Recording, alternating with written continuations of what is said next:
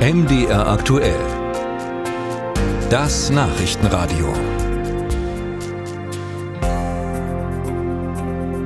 Wenn Sie in Nordhausen in Thüringen wohnen, dann haben Sie an diesem Wochenende die Wahl.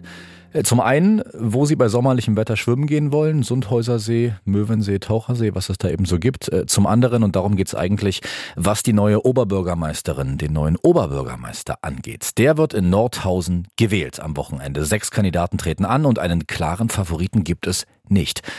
Dafür aber durchaus sorgenvolle Blicke aus Erfurt. Jan Breuer. Steffen Dittes ist Fraktionschef der Linken im Thüringer Landtag. Angesprochen auf die Wahl in Nordhausen wirkt er zerknirscht. Bedauere es mehr, das kann ich deutlich sagen, auch, äh, dass die Linke es nicht geschafft hat, vor Ort einen eigenen Kandidaten aufzustellen. Sein Kollege Matthias Hay von der SPD ist dagegen besser gelaunt. Wir hoffen natürlich sehr, dass wir unsere Kandidatin, wie ich finde, eine sehr gute Kandidatin, dass sie in die Stichwahl schafft und ähm, wir dann äh, dort die notwendigen Stimmen ziehen, um sie auch zur Oberbürgermeisterin zu machen. Ähnlich klingt die Hoffnung bei der CDU. Mario Vogt, der Landes- und Fraktionschef, sieht für den Sonntag Spannung voraus. Glücklicherweise entscheidet der Wähler ähm, und ähm, ich glaube, es sind unterschiedliche Kandidaten mit unterschiedlichen Profilen. Nordhausen, Thüringer Tor zum Harz. Erstmals urkundlich erwähnt im Jahr 876. Ab 1220 neben Mühlhausen eine von zwei freien Reichsstädten in Thüringen. Daher rührt auch die Roland-Figur das Wahrzeichen der Stadt. Heute leben knapp 41.000 Menschen in Nordhausen. Es gibt eine Hochschule, ein Theater und eine Traditionsbrennerei. Seit dem Jahr 2017 heißt der Oberbürgermeister Kai Buchmann. Früher bei den Grünen, inzwischen parteilos.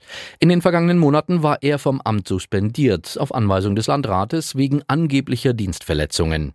Es geht um Mobbing im Rathaus. Das Verfahren läuft noch. Ein Gericht hat die Suspendierung vorläufig aufgehoben. Kai Buchmann tritt an am Sonntag. Ob bei ihm der Amtsbonus greift? Im Erfurter Landtag wagt sich keiner an eine Prognose. Es ist halt das Problem, dass äh, auch Kommunalpolitik mittlerweile zu einer Art Wundertüte geworden ist. Sagt Matthias Hay von der SPD. Seine Partei schickt, wie erwähnt, Alexandra Rieger ins Rennen, Bürgermeisterin und zuständig für Bildung, Kultur und Stadtentwicklung.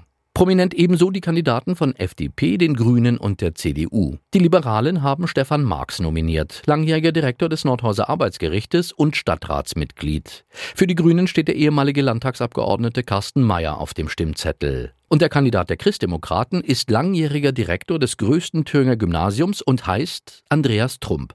Was den CDU-Landesvorsitzenden Mario Vogt, na klar, zu einem kleinen Wortspiel verleitet, in Anspielung an einen ehemaligen US-Präsidenten. Der Trump macht einen sehr engagierten Wahlkampf. Make Nordhausen great again. Fehlt noch ein Bewerber. Der heißt Jörg Prophet und tritt an für die AfD. Hat kommunalpolitische Erfahrungen gesammelt in Stadt- und Kreistag. Gilt als heimlicher Favorit. Angesichts von thüringenweiten Umfragen Umfragewerten für seine Partei von 34 Prozent. Wobei CDU-Landeschef Mario Vogt glaubt, dass die Karte Protestwahl in Nordhausen nicht sticht. Ich glaube einfach, dass das eine ganz normale kommunale Wahl ist, die man weder überbewerten noch unterschätzen darf.